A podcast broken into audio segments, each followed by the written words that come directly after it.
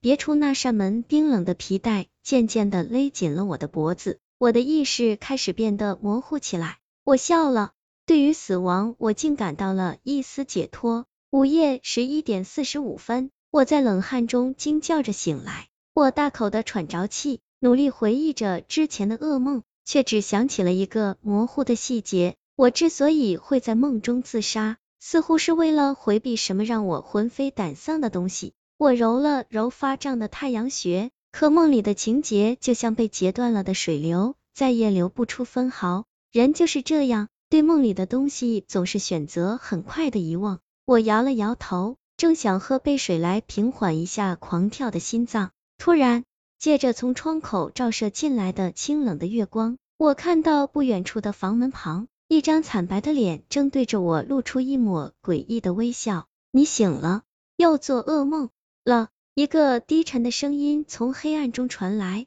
不知为何，竟让我感到脊背一阵发凉。我努力瞪大了双眼，总算看清了那人的长相，那是我的室友秦风。大半夜的，你站在门口干什么？我皱了皱眉，没好气的说道：“我在等人。”秦风看着我，笑得有些皮肉分离，那闪烁的眼神分明是在掩饰着什么不可告人的秘密。这个时间还会有什么人来？我暗暗的抽了口凉气，心中暗想，也许是看到了我脸上的疑惑。秦风阴沉着脸，悠悠的说道：“总之你记住，千万别离开这间房间。”为什么？我惊道。秦风却只是笑了笑，没再多说什么，自顾自的缓步回到自己的床铺前，合衣躺下，留给了我一个冰冷的后背。秦风一连串反常的行为，顿时弄得我一头雾水。正在我暗自疑惑时，门外的走廊里突然传来了一阵似有若无的哭声。那是一个女人在伤心的哽咽，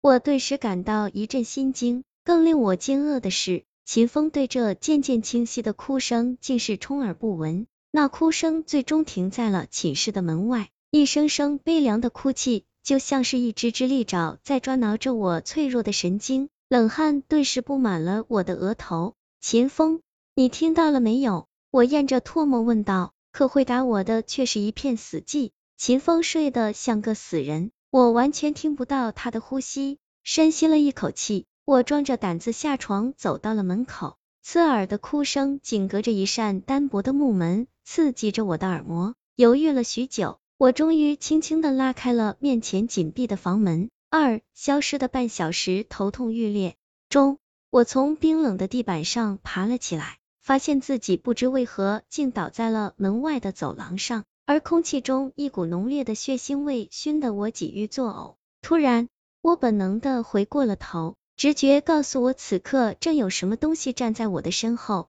昏黄的灯光中出现了一个瘦弱的身影，他一袭长裙，浓黑的头发披散在肩上，正用一双关切的眼睛打量着我。见我醒来，他将我从地上扶了起来，我感觉到他的手冷得像是一块寒冰。我认识他。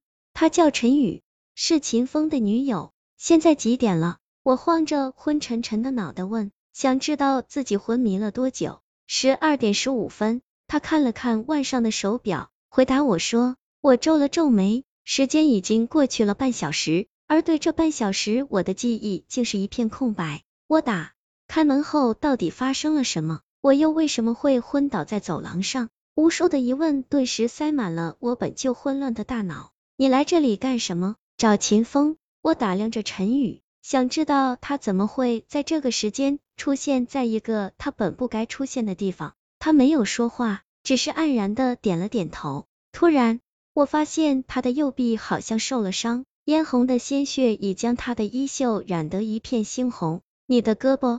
我指着他右臂上的伤口，显得有些吃惊，因为那很显然是一道新鲜的伤口。没什么。受了点伤，陈宇摇了摇头，随后古怪的望向了我。你呢？为什么会睡在走廊上？我苦笑，告诉他我最后的记忆就停留在我打开寝室房门的瞬间。你去了那间寝室？陈宇忽然惊呼出声，苍白的脸上竟爬满了恐惧。当然，我就住在那里。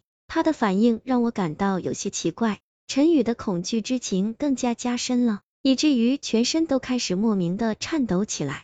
我锁紧了眉头，今天的陈宇让我感到有些不太对劲儿。你现在跟我走。陈宇声音颤抖的对我说道，拉起我快步向走廊尽头冲去。头顶昏暗的灯光诡异的闪烁起来，我这才发现走廊的地板上竟有数道诡异的血痕，一直延伸到远处寝室紧闭的房门后。犹豫了一下，我挣脱开陈宇的手，停下了脚步。你这是要带我去哪儿？你不是来找秦风的吗？我警惕的望着他，问道。秦风已经死了，就在那间寝室。我亲眼看到有人杀了他，陈宇悠悠的说着，五官竟开始扭曲变形，似乎是回忆起了什么可怕的经历。你胡说什么？我明明刚刚才见过他。我皱了皱眉头，下意识的向着寝室的方向望去。就在这时，我们头顶的白炽灯突然爆裂，四溅的碎玻璃中，我和陈宇瞬间被吞噬在了一片黑暗之中。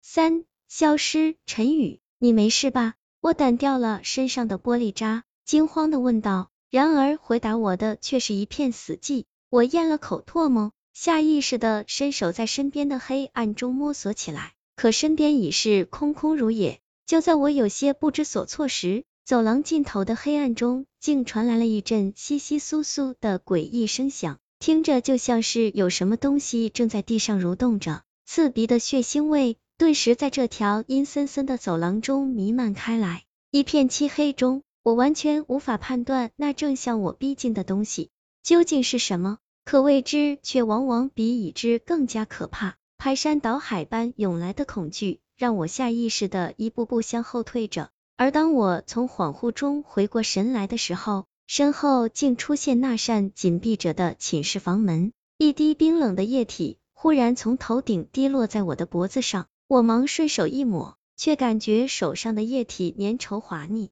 放在鼻下一闻，一股刺鼻的血腥味顿时熏得我连连干呕。一阵滚水般的异响突然从我的头顶传来，本能告诉我有什么可怕的东西正从上方向我逼近。巨大的恐惧顿时令我的双腿有些发软，走投无路之下，我只得一把推开了面前的房门，躲进了漆黑的寝室之中。天旋地转中。我发现自己正躺在寝室的床上，可我竟不知道自己究竟是怎么回到这里的。我剧烈的喘息着，心脏仿佛就在嗓子眼的位置，疯狂的跳动着。又做噩梦了？一个低沉的声音忽然从耳边传来，我吓了一跳，连忙循声望去，发现秦风正躺在对面的床铺上，悠悠的望着我，嘴角的笑容依旧让我感到不寒而栗。我是怎么回到这儿的？我疑惑的问：“什么意思？”秦风皱起了双眉：“你根本就没有离开过这张床，难道之前走廊里发生的一切只是一个噩梦？”我倒吸了一口冷气，正暗自疑惑，突然感到脖子后有些麻痒。我顺手一摸，竟摸到了一片冰冷潮湿的液体。我大吃了一惊，忙颤抖着将手伸到了眼前。惨白的月光中，我的手中竟是一片刺目的猩红。